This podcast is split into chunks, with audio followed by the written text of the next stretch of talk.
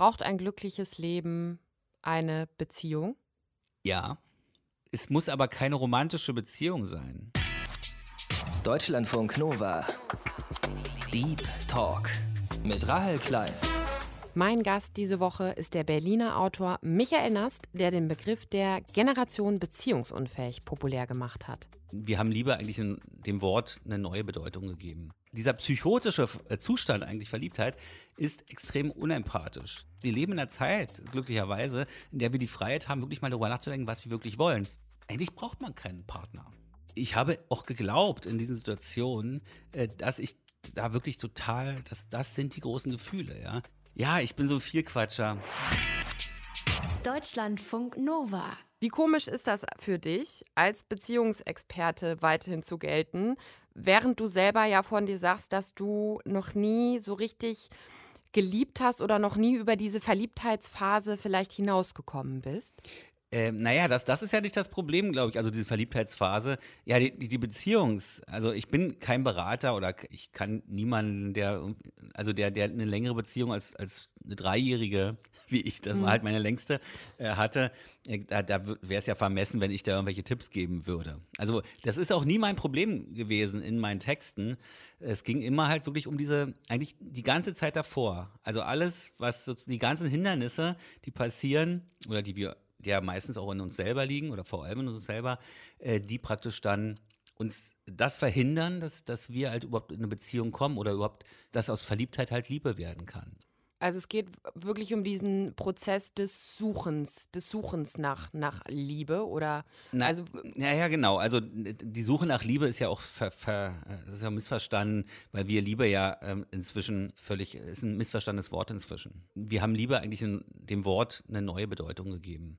Und das liegt daran, dass, dass wir in jeder Geschichte, in jedem Film, ja, also auch e-, egal welches Genre, hat man immer so eine Liebesgeschichte. Und das ist in diesen, diese Liebesgeschichten sind meistens Verliebtheiten. Ja, das ist immer diese Kennenlernphase, der Mann kämpft um die Frau oder umgekehrt, da gibt es dann die Schwierigkeiten und am Ende kommt man dann zusammen. Und das äh, wird uns, das empfinden wir inzwischen als Liebe. Wir wissen, das ist eine Verliebtheitsphase. Ich weiß das auch von, von der Vernunft her, aber meine, von der Empfindung her wünsche ich mir dann noch diesen Rausch, diese Verliebtheit, dieses, dieser, diesen Zustand, der eigentlich ewig halten sollte, weil wir das als Liebe empfinden, aber das hört ja dann irgendwann auf. Und das Problem ist, das ist das Problem, was dann entsteht, ist bei mir oft gewesen, dass ich natürlich dann gesagt habe, okay, jetzt wird diese Verliebtheit, diese Gefühle, die werden so ein bisschen, die werden schwächer. Oh, jetzt ist aber die Luft raus. Und eigentlich ist das die Chance. Also ich kenne Leute, die sagen, ich möchte gar keine, diese Verliebtheitsphase nervt uns total. Weil letztendlich verhindert das ja die Liebe. Du musst, da musst du erstmal durch, dann gibt es dieses, diese vielleicht Dramen, Unsicherheiten, bla bla bla. Diese ganzen äh, Schmetterlinge. Ich will den Menschen kennenlernen, ja. Und die Verliebtheitsphase, die verhindert ja, Nervt dass man eigentlich. den Menschen kennenlernt. Ja, genau. ich kann das, ich kann das total verstehen. Ich meine, eine Verliebtheitsphase ist ja auch Stress für den Körper. Ne? Also genau. das ist ja äh, wissenschaftlich erwiesen, dass das Stress ist für den Körper, auch wenn es vielleicht positiver Stress ist oder so, aber es ist auf jeden Fall kein Zustand, den der Körper auf Dauer aufrechterhalten sollte, weil wir sonst einfach zugrunde gehen würden, sage ich mal. Mhm. Ähm, aber du hattest dann schon, also du hast dich ganz lange immer nach diesem Verliebtheitsgefühl gesehen sozusagen. Wann kam dann der Punkt, wo du da erkannt hast, okay, dieses Verliebtheitsgefühl, was ich auch, was du auch selber eben dann Verliebtheit und Liebe verwechselt hast, wann hast du erkannt oder wobei erkannt, dass du das auch eben selber verwechselst und dass du eigentlich dich irgendwann nach diesem Gefühl der Liebe umgucken solltest, wenn du eine längere Beziehung führen möchtest? Naja, äh, ich muss gestehen, es klingt jetzt äh, wie ein ganz schlechter Promo-Trick, aber es liegt tatsächlich daran, dass ich durch die Recherchen äh, zu diesem Buch, jetzt zu dem neuen, so viel über mich herausgefunden habe. Also ich habe mich da ja wirklich mit Psychotherapeuten noch unterhalten und auch mit Soziologen, dass ich mich eigentlich erstmal erkannt habe, was eigentlich bei mir passiert unter der Oberfläche. Mhm. Ja, also was eigentlich ähm, psychisch, psychologisch vor allem bei mir abgeht und dass ich letztendlich ähm, das alles vollkommen überbewertet und falsch bewertet habe. Das ist natürlich ganz schlimm, weil ich plötzlich auch in diesem Prozess natürlich auch feststellen musste, dass diese ganzen großen Gefühle, diese Verliebtheit, der ich immer so viel Bedeutung gegeben habe, die wird natürlich durch sowas auch entzaubert, durch solche Erkenntnisse. Ja. Und ähm, letztendlich ist es so, da, da spielen wirklich viele Sachen, viele Aspekte rein. Bei mir war es zum Beispiel so, ich brauchte eine Frau, mich haben Frauen angezogen, die in, in, so einen ganz komplizierten Konstellationen waren. Also die praktisch mir auch widersprüchliche Signale gegeben haben. Ja? Also warum auch immer. Die mussten irgendwie aus der Reichweite sein. Die mussten mir sagen, ja, das ist Michael, du, du wärst es eigentlich, aber noch ist es nicht, noch, noch können wir noch nicht. Aber warte mal ab, so nach dem Motto. Wir, und, und das hat mich enorm angetriggert. Also wenn dir jemand sowas sagt, ja, dann wird dein Bindungssystem extrem angefeuert. Und ich bin so jemand, ich, ich bin ein Bindungstyp, der ähm, ein ängstlicher Bindungstyp oder Beziehungstyp. Und die müssen sozusagen beweisen können, wie groß die Gefühle sind du musst kämpfen. Du willst, genau, willst ich muss kämpfen, kämpfen um eine Frau. Und, und ihr zeigen, ich mhm. bin, das ist das, was wir haben, das gab es noch nie, das ist der absolute Wahnsinn. Und das genieße ich auch, ja. Und die Frau, die, die reißt das halt mit. Also ich bin so ein mitreißender Typ in solchen Dingen gewesen, ja. Aber wenn ich ihr dann zu nahe kam, hat sie gesagt, Moment, aus welchen Gründen auch immer, oh, jetzt muss ich mich aber wieder zurückziehen, äh, weil ich so ein bisschen das Gefühl habe, das wird mir alles zu viel. Ja, und das hat mich dann mal immer wieder weiter angetriggert sozusagen. Und das ist natürlich, ähm, das, das habe ich, ich habe auch geglaubt in diesen Situationen, äh, dass ich da wirklich total, dass das sind die großen Gefühle, ja. Aber man muss dann erstmal mitkriegen, das hat nichts mit dieser Person zu tun. Verliebtheit, das ist ja, dieser psychotische äh, Zustand eigentlich, Verliebtheit, ist extrem unempathisch. Also es geht nie um die andere Person. Das hat Milan Kundera irgendwann mal in einem seiner Bücher geschrieben. Was hat eigentlich eine Verliebtheit mit der, diese Gefühle, was haben die mit der Person zu tun? Nischt. Wie der Berliner sagen würde. Nischt. Es hat was Narzisstisches, ne? Also Ver Verliebtheit in gewisser Weise. Das kam, ja genau, also eigentlich ist es das, das, das Liebesmodell äh, des, des Narzissten, weil du letztendlich hast du zwei Leute, die sich permanent überhöhen, die die ganze Zeit sagen, äh, du bist der Tollste, du bist die Tollste und so weiter. Und da geht es nicht um den Menschen. Ja, das geht nur darum, was man sozusagen in dem anderen sehen will und was der, der andere dann auch zu einem sagt, wie toll diese Gefühle sind. Das ist ja alles nur Überhöhung die ganze Zeit, ja. Also nur Projektion. Ich sehe nie den Menschen, ich sehe immer nur den Menschen, den, der perfekt zu mir passt.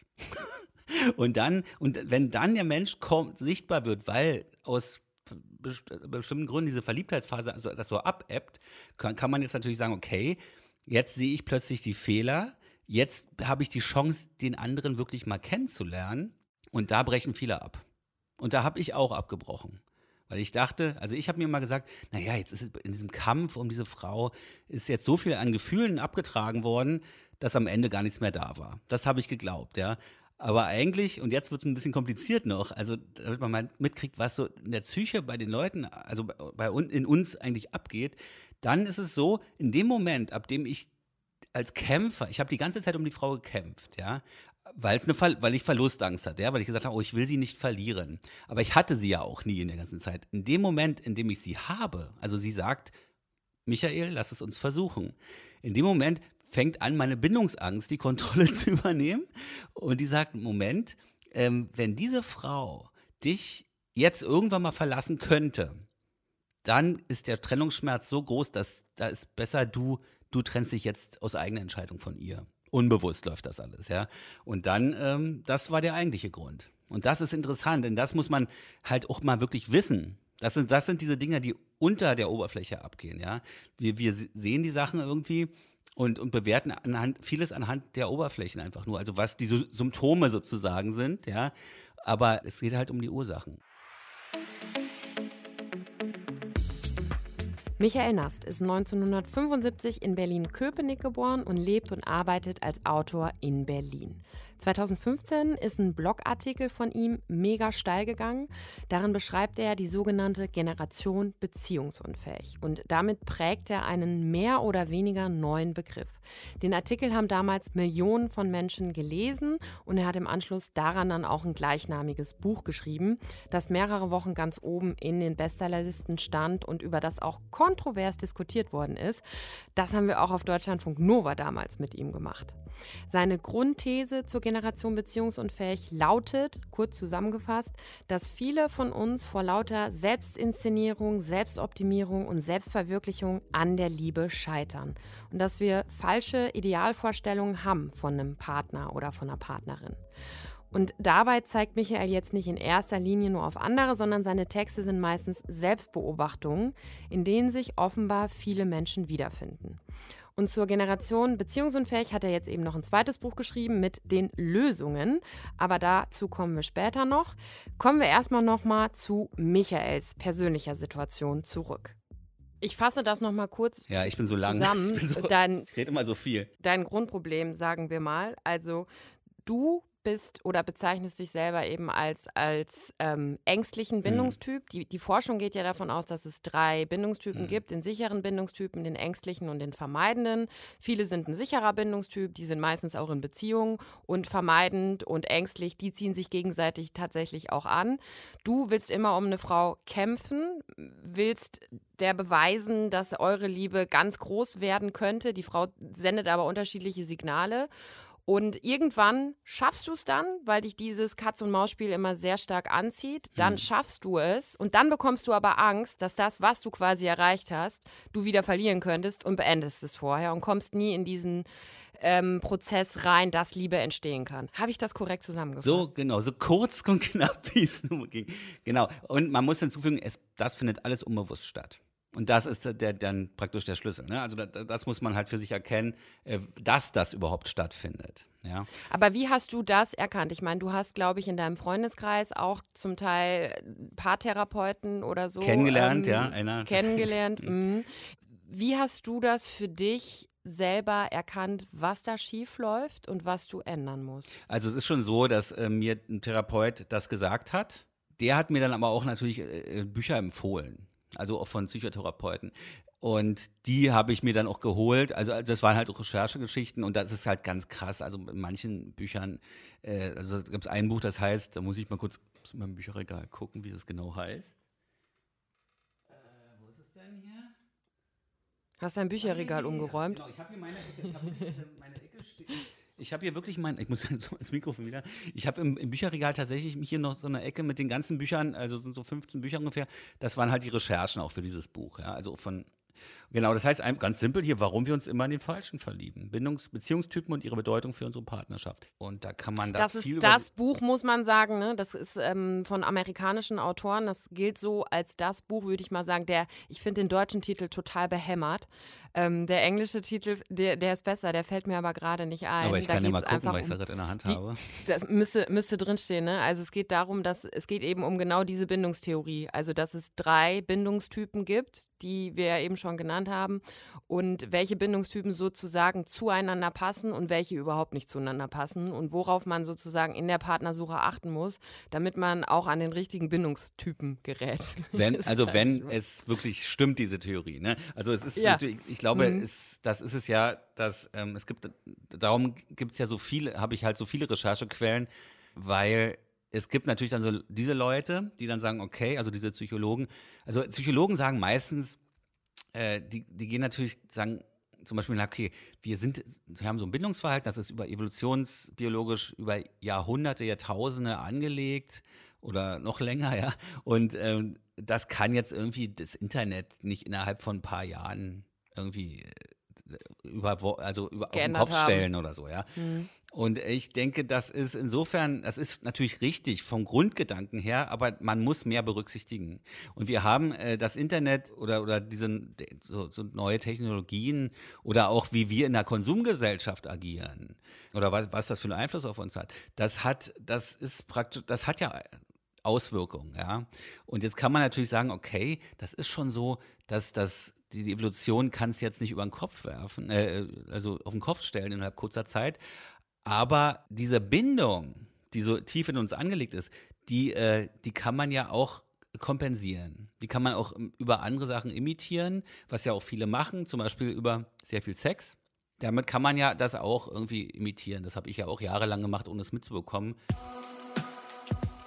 Michael, wir machen in unserem Talk immer so eine kleine Spontanitätsübung. Uh, ist ja genau mein Ding. Mhm. Ja. Nee, nee, ich bin ja gar kein Fragebogentyp. So ein Fragebogentyp-Sache. Ne? Okay, versuchen wir es. Du musst hier nur Sätze vervollständigen. Uh, ähm, okay. kannst, auch, kannst auch zwei Sekunden drüber nachdenken, sogar, ja, wenn du möchtest. Ähm, der erste Satz wäre: Mein kürzestes Tinder-Date dauerte. Vier Stunden. Das kürzeste? Ja, ich bin so ein Vielquatscher. Also wenn ich mich mit, das ist ja das, das, na, was ist viel Quatsch. Also äh, ich, ich habe eine Gabe, wenn man das so sagt. Und, und das sagen Freunde halt von mir. Ich kann mich mit Leuten, die ich nicht kenne, mit fremden Menschen so unterhalten, als würden, also wir uns jahrelang schon kennen.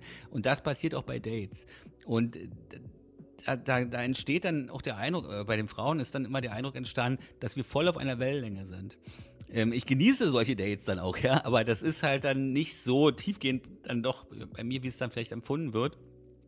Und darum geht sowas, dann, wenn man sich um 8 Uhr trifft, dann wundern wir uns um 1 Uhr morgens, ach, hier ist schon wieder eine Stunde vergangen. Das ist halt so, ne? Darum. Ist aber für dich dann kein Indikator, dass es ein gutes Date war. Genau, man, also, äh, also ich, jetzt ist ja gerade Corona seit einem Jahr, aber ich habe dann auch das merkt man wahrscheinlich daran, welche Art, Sorten von Alkohol ich trinke. Also welche Härte gerade dann. Das kann man dann mal So viele Bücher über die Liebe und Beziehungen will ich noch schreiben. Äh, naja, ich frage mich halt, ob ich überhaupt über die Liebe und Beziehungen, ob das überhaupt so mein Thema ist. Ich glaube, mein großes Thema ist eigentlich, sind eigentlich so die, eher die Beziehung zwischen Menschen. Generell. Oder, oder was? Der Mensch ist eigentlich mein, mein, mein großes Thema. Also vielleicht der, der Mensch in der modernen Zeit. Ne? Also das ist Und in diese ganzen Liebesthematiken bist du nur reingerutscht? Weil es mich, weil das, ich schreibe immer über das, was mich gerade beschäftigt. Und äh, ich habe halt, als ich Single war, ähm, viel geschrieben über die, diesen Problemhorizont, weil das mein Problemhorizont war. Mhm. Ähm, und weil ich auch sehr verkopft bin und so weiter. Und da beschäftigt man sich sehr mit diesen Dingen. Und äh, weil ich auch viel anscheinend äh, erlebt habe, so im Dating-Bereich. Und das ist, äh, da hat man ja immer viele Stories. Vielleicht liegt es auch an Berlin oder an Großstädten. Da fragen sich manchmal, so viele drastische Beispiele kann ja man noch gar nicht getroffen haben. Doch, er hat sie alle leider getroffen. Wenn ich mir noch mal komplett frei aussuchen könnte, für was ich als Experte in Talkshows eingeladen werde, dann wäre das? Äh, tatsächlich ähm, Eisbärenforscher. Eisbären, nee, also ich würde, ich würde, ja Gott, wie soll man das sagen? Naja, vielleicht wirklich wie der Mensch. Naja, ah, es würde nicht mehr Beziehungsexperte unten stehen. Ich glaube, es ist, ist eine Sache, also weil das mich gerade auch sehr beschäftigt, wie ich als Mensch halt reifen kann, wie wir in der Gesellschaft als Mensch, also eigentlich in einer humanistischeren Gesellschaft oder was vielleicht ein Gesellschaftsentwurf wäre, der uns auch mehr noch in ein Miteinander bringt, also weil wir ja gerade in so einer Umbruchsphase sind. Und das ist halt wirklich, äh, finde ich, total interessant, ja. Äh, zum, ein gutes Beispiel, ich meine, das ist jetzt keine Satzbeenden äh, Antwort, aber, aber ich finde es ganz spannend, weil alle leiden ja enorm, enorm gerade unter diesen Corona-Einschränkungen. Und bei mir ist halt wirklich das Gegenteil der Fall. Ich bin ja auch privilegiert, ich bin jetzt nicht in einer irgendwann finanziellen Notlage dadurch, aber ähm, ich habe durch diese Corona-Geschichte, durch die Einschränkung gemerkt, äh, nee, einen Abstand halt zu meinem damaligen Alltag gewonnen und konnte den wirklich unvoreingenommen mal betrachten und habe gesehen, was da alles eigentlich so falsch gelaufen ist und habe mein Leben dahingehend geändert. Und sowas wäre äh, interessant. Also wie kann man die, wie können wir unsere Zukunft äh, gestalten, besser gestalten? Ja? Zukunftsforscher. Ja, Zukunftsforscher weiß ich. Ja, vielleicht sowas. Nee. Wenn man da die großen Visionen hat, aber eigentlich soll da Schriftsteller stehen, ganz einfach. Eigentlich will ich gar nicht hier die groß. Äh, aus dem Roman erlebt man, äh, kann man viel mehr über das Leben mitnehmen als aus irgendwelchen Ratgebern. Also lieber, also da soll eigentlich Schriftsteller stehen. Okay. Letzter Satz. Ein Tipp, den ich jedem Single geben würde, ist? Uh, oh Gott. Ich habe so viele Tipps, da fällt es mir schwer ein, äh, auszu. Nee, nee, der Sing, genau, kann ich sagen. Der Tipp wäre, versucht mal herauszufinden, was eigentlich eure Bedürfnisse sind. Das ist ganz schwer, äh, denn es ist so, dass wir nehmen natürlich an, wir suchen alle eine Langzeitbeziehung. Weil, äh, aber die Frage ist, ist es, das ist ein vorgegebenes Glück was uns da, äh, was wir, wir, wonach wir da streben. Man muss mal heraus, wir leben in einer Zeit, glücklicherweise, in der wir die Freiheit haben, wirklich mal darüber nachzudenken, was wir wirklich wollen. Vielleicht ist der Entwurf sind so eine Aneinanderreihung von Kurzzeitbeziehungen, vielleicht eine offene Beziehung. Ähm, das können wir uns, da können wir uns alle entscheiden. Also das ist das, ähm, was man, so schwer es auch ist, versucht eure eigenen Bedürfnisse mal herauszufinden. Ja? Denn das meiste Glück, was wir hier in dieser Gesellschaft haben, ist vorgegebenes Glück. Wir rennen etwas hinterher, was irgendwann eine ältere Generation vorgegeben hat. Das muss uns nicht glücklich machen. Es geht darum, das zu machen, was einem wirklich, ein, also ein Glück zu finden, was einen auch betrifft. Aber das war bei dir ja schon schon immer so, dass du schon dieses Modell einer Langzeitbeziehung, was dass das schon das Modell ist, was du schon eigentlich immer wusstest, dass, dass du das willst? Oder hat sich das bei dir auch geändert? Ähm, es ist, nee, das Ideal ist es schon für mich. Mhm. Aber es gibt zum Beispiel Überlegungen, also es, dass man halt auch mal sagt, okay, was, was, man kann ja inzwischen darüber reden, ähm, dass wenn wir in zehn Jahren, also weil es ist ja auch so, dass natürlich das Liebesleben auch dann weniger wird oder so, ja. Und dass man vielleicht auch jetzt schon darüber sprechen kann, das ist ja diese neue Freiheit, sagen kann, okay, in zehn Jahren, vielleicht ist man ja da so reif in der Beziehung miteinander, äh, dass man auch mit anderen Leuten schlafen kann. Das, also, dass man das Ego überwindet. Das ist ja das eigentliche Problem. Äh, wenn sich zwei Menschen, sagen wir mal, tiefgehende Bindung haben und dann sich so gut, so eine tiefe und gute Bindung haben, dass sie ihr Ego ausblenden können, dann kann man ja auch sagen, der Mensch ist ja nun mal nicht monogam angelegt. Das ist bewie also wissenschaftlich bewiesen, ja. ja. Aber das Problem ist ja, das ist ja noch von der Kirche noch, noch so eine Nachwirkung von diesen, diesen christlichen Entwürfen, diese, diese langen, langen Ehen, ähm, dass man dann halt sagen kann, okay, wir haben diese, oder noch besser, Stefanie Stahl, diese, diese Paartherapeutin. Oder Bindungsexpertin. Das ist so eine Psychologin. Zehn Bücher ja? geschrieben genau, hat ungefähr. Genau. Und die mhm. sehr erfolgreiche Bücher hat, die hat, die habe ich mal gefragt, was ist denn so der ideale Entwurf? Mhm. Und dann hat sie gesagt, nein, von der Natur des Menschen ist es eine tief, also es ist eine Langzeitbeziehung, ein Leben lang monogam. Und ich habe sie so angelacht und sie meinte, sie hat so, so einen kleinen Widerstand, ja, um das mhm. überhaupt zu sagen, mit gelegentlichen Seitensprüngen. Mhm. das hat sie gesagt. Das dann? hat sie gesagt, genau. Und das mhm. ist, ähm, also, also von der Evolution her. Und wenn man das, wenn es wirklich eine gesunde Beziehung ist und man darüber reden kann in dieser einen tiefgehenden Bindung, dann kann man auch sehen, okay, man muss jetzt natürlich nicht sagen, ich gehe jetzt mit los und schlafe mit anderen Leuten oder so, aber das ist das ist das höchste, eigentlich die reifste Form einer Beziehung, die man haben kann findet jedenfalls Michael Nast. Darüber lässt sich, denke ich, auch ziemlich gut streiten, auch wie monogam oder nicht monogam der Mensch von Natur aus jetzt ist. Und dass es nur aufs Ego ankommt, ob man in einer Beziehung mit Seitensprüngen klarkommt, das stelle ich jetzt auch mal in Frage, führt aber vielleicht ein bisschen weit weg vom Thema. Aber diesen Punkt, den Michael angesprochen hat, dass sich jeder, jede von uns mal wirklich offen die Frage stellen sollte, welche Beziehungsform, welches Beziehungsmodell denn das Richtige für einen selbst ist, das ist natürlich ein guter Punkt. Und was ich auch noch nachreichen wollte, der englische Originaltitel dieses Buchs, von dem Michael gesprochen hat, also warum wir uns immer in den Falschen verlieben, das heißt Attached, How the Science of Adult Attachment Can Help You Find and Keep Love.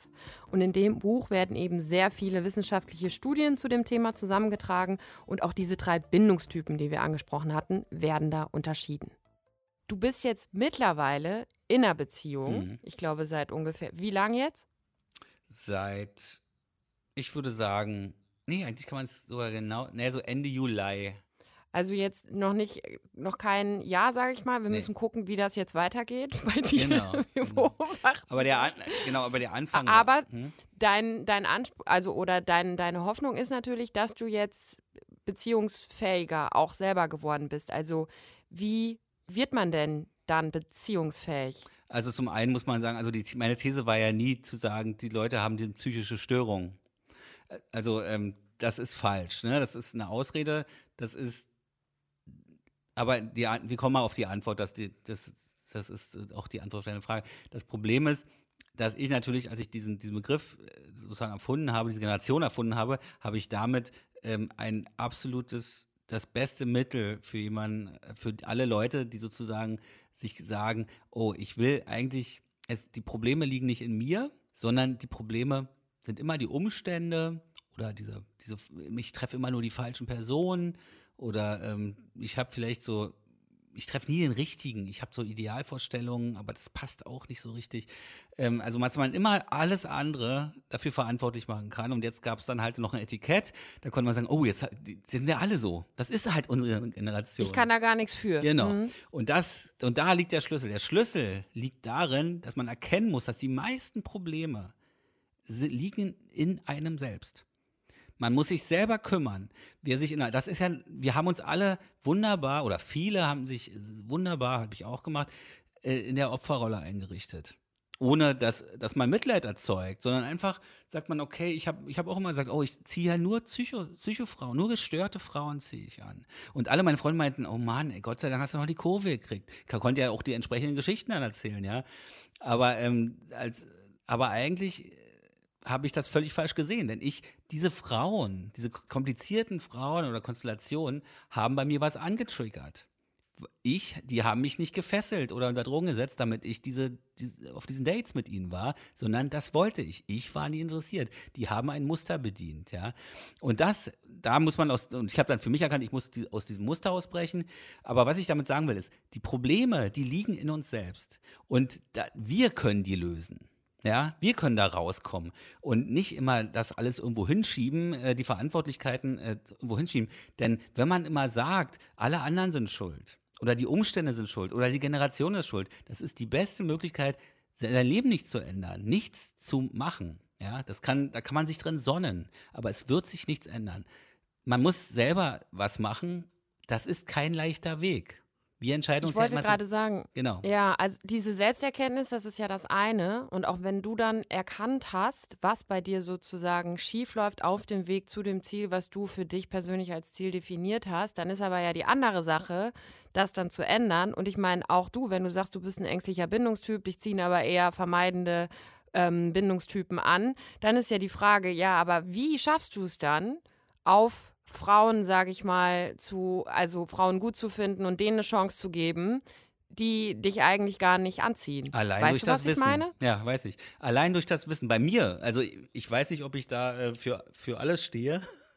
Aber ähm, äh, allein das. Das tut man ja meistens nicht. Aber äh, naja, bei mir ist es irgendwie komisch, weil ich, ich, ich irgendwie scheine ja so ein durchschnittliches Leben zu führen, dass sich so viele darauf einigen können, auf die Situation. Die, alle schreiben mir mal, ey, du, ich kenne das genau. Du, du hast praktisch, also ich kriege gerade aufs neue Buch gerade so viele Nachrichten, so nach dem Motto, ähm, es gibt eine männliche Version von mir, schreiben die Leute, oder, oder das ist beunruhigend, wie du aus meinem, als hättest du aus meinem Kopf abgeschrieben und so. Ganz krass. Naja. Aber es sind vor allem Frauen, oder?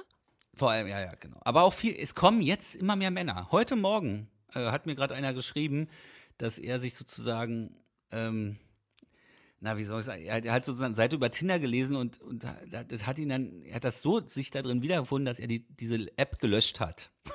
okay, vielleicht auch der falsche ähm, Ansatz jetzt, aber vielleicht auch aus Selbstschutzgründen. Denn wenn man Tinder löscht, dann macht man halt eher aus Selbstschutz als, äh, denn die App hat ja keine, das ist ja keine böse App. Das ist, äh, das ist nicht keine, Mo die ist nicht unmoralisch, die ist einfach nur amoralisch. Kommt immer darauf an, was wir daraus machen. Das ist immer die Sache. Korrekt. Jetzt sind wir allerdings ein bisschen abgekommen. Ja, also so die Frage wie halt war, so wie bin. du das dann, wie du, ich bin ja dann dafür da, das wieder auf den, auf den Pfad sozusagen zurückzuführen. Aber also die Frage war, wie hast du das dann geschafft, dass du dann doch eben Frauen eine Chance gibst, wo du vorher gesagt hättest, ja, nee, die, die sprechen mein, mein, mein, mein Bindungsaktivierungssystem nicht an. Die finde ich halt nicht interessant. Genau, also allein, er, er, es ist, hat allein durch die Erkenntnis halt funktioniert. Dass ich gesehen habe, was da abgegangen ist bei mir. Also das Wissen macht schon so viel aus. Dass man hat vorher das gar nicht richtig gesehen. Man hat es irgendwie betrachtet, staunend betrachtet, dieses mein Datingleben. Aber äh, jetzt hab, sehe ich, was falsch gelaufen ist. Und ich sehe es auch so, dass sie mir eigentlich eine Chance gegeben hat und nicht ich ihr. Also das, ähm, das ist ja immer, gehört ja immer so, so zwei dazu. In der äh, Regel gehören zwei dazu. Genau. Und naja, auch in der Schuldfrage. Und sie ist ja ein sicherer Bindungstyp oder ein sicherer Beziehungstyp, meine Freundin. Und die wäre eigentlich für mich nie interessant gewesen, als, also einfach von der Anlage her, weil, weil ein sicherer Bindungstyp triggert mich nicht. Ja, und es geht darum. Du willst es kompliziert. Ja, naja, es ist. Äh, das, nee, es ist ganz einfach. Das war wirklich einfach. Bei mir war es so, wenn ich das erkenne für mich, dann, äh, oder als ich das erkannt habe, war es gar nicht mehr schwer. Das klingt irgendwie ein bisschen zu leicht, finde ich. Also es klingt ein bisschen so, als wäre die Selbsterkenntnis bei Michael nicht nur der erste Schritt zur Besserung gewesen, sondern fast der einzige Schritt und dann lief's. Aber meistens, jedenfalls meiner Erfahrung nach, fängt dann ja erst die richtige Arbeit an. Aber mich würde da wirklich mal interessieren, was ihr so für Erfahrungen gemacht habt diesbezüglich. Also könnt ihr das nachvollziehen, was Michael Nass sagt, oder seht ihr das völlig anders? Schreibt gern mal zum Beispiel eine Nachricht über unseren Deutschlandfunk Nova Instagram-Account. Ich würde da richtig gern mal ein paar Meinungen von euch zu hören. Würdest du eigentlich sagen, dass ein braucht ein glückliches Leben eine Beziehung? Ja. Es muss aber keine romantische Beziehung sein. Man kann ja auch, also ich glaube, du brauchst eine tiefgehende Bindung, brauchst du zum Menschen. Aber es kann ja auch Familie oder ein bester, beste Freunde oder ein, ein funktionierendes Sozial, soziales Netz einfach sein, ja. Ein gesundes. Und das, ähm, das müsste eigentlich der moderne Mensch braucht nicht mehr. Früher war eine Liebesbeziehung ja noch aus wirtschaftlichen Interessen, äh, das hat die Leute ja zusammengebracht. Und heute ähm, kann man das eigentlich braucht man keinen Partner. Aber äh, offensichtlich ist das äh, Bedürfnis danach ja durchaus immer noch sehr ausgeprägt, sonst würdest du ja nicht so viel Geld mit den Büchern darüber verdienen. Ja, und mich halt vor allem selber therapieren mit diesen Büchern. Ja. Korrekt, das ist ja tatsächlich. Ich habe mich auch wirklich gefragt. Nee, das also, war jetzt eine kalte Analyse. Das war eine kalte Analyse. Also das ähm, ähm, natürlich, es ist natürlich, aber wir sind ja auch konditioniert durch diese, durch die Filme, durch das Ideal der romantischen Liebe. Das ist, wir sind, äh, wir, wir müssen nicht mehr aus wirtschaftlichem Interesse oder aus wirtschaftlichen Erwägungen mit jemandem zusammenkommen. Wir können die Liebe zu einem Luxusproblem machen. Das ist halt eine Religion. Also irgendwo habe ich mal gelesen, das ist eigentlich eine Ersatzreligion geworden, sozusagen. Die große Liebe, dieses Ding, ja. Aber die Leute sind, die suchen die Liebe, wollen aber nichts dafür tun. Das ist das Problem ich meine, das, was du in deinen Büchern besprichst und auch die Erkenntnisse jetzt mhm. von deinem zweiten, nicht bei, von deinem zweiten Buch, aber zu deinem Lösungsbuch sozusagen zur Generation beziehungsunfähig, das ist ja alles nichts Neues, sag ich mhm. mal, die hm. Erkenntnisse so, ne? Die findest du in unterschiedlichsten Ratgebern. Warum ist das dann doch trotzdem so erfolgreich? Warum kommen so viele zu deinen Lesungen und schreiben dir und finden sich da wieder? Ist es das, dass du das dann alles doch mit persönlichen Erfahrungen verknüpft oder was glaubst du, ist es? Na, ich, nein, naja, es ist ja so. Also zum einen muss man sagen, die Lösung, die gibt's, die haben Psychologen entwickelt da, genau. das, das, das, oder äh, erforscht, das gibt es alles. Da, da, die Frage, die ich mir im Buch stelle, ist ja nicht, äh, ich wurde letztens interviewt, da meinte sie, das ist ja, genau, die meinte, das sind ja keine neuen Sachen. Und ich, nein, das, da muss man ja nichts Neues erfinden. Es, die Frage ist, dass die Lösungen gar nicht angewandt werden. Und das ist die Frage, die ich mir stelle. Warum passiert das nicht? Und ich schreibe aus den, der Lebenswirklichkeit der Menschen. Und gehe dann rein und sage, das und das und das könnte bei dir da passieren gerade ich analysiere das halt, ja. Ich würde nie sagen, aus der Ferne eines Autors auf irgendeinen Leser, äh, ich kenne ja gar, kein, gar nicht seine Prägung, dass ich dann irgendwie sage, hier habe ich die Lösungen. Also die, oder ich habe jetzt hier eine Bedienungsanleitung, wie du da rauskommst, ja. Ich, es ist eigentlich ein Mittel zur Selbstreflexion, was ich da mache. Und das ist der erste Schritt. Ein, das ist der Schritt, den viele offensichtlich gehen müssen, bevor sie halt mal richtig dann einsteigen in das Thema wie wenn ein Psychologe sozusagen wirklich dann sagt, okay, jetzt geht's mal ein bisschen ans Eingemachte hier. Da müsste dein Buch eigentlich nicht heißen die Lösung, sondern die Lösungsansätze. Der Weg zur, zur Selbstreflexion ist nur kein guter Titel. Nee, also ich, eher die Lösungsansätze, denn, denn das waren für mich waren das äh, war das der Auftakt. Also ich habe wirklich, ähm, ich brauchte das sozusagen, um jetzt dazustehen, wo ich bin in einer Beziehung in einer gesunden Beziehung, das ist ganz wichtig. Meine Beziehung, die ich vorher hatte, die war dann nicht so richtig gesund. Michael Nast im Deep Talk auf Deutschlandfunk Nova, herzlichen Dank für deine Zeit. Ich habe zu danken. Das war der Deutschlandfunk Nova Deep Talk. Ich wünsche euch eine gute Woche. Wir hören uns bald wieder, wenn ihr Bock habt. Macht's gut. Rahel Klein ist raus. Deutschlandfunk Nova Deep Talk. Jeden Mittwoch um 20 Uhr. Mehr auf deutschlandfunknova.de.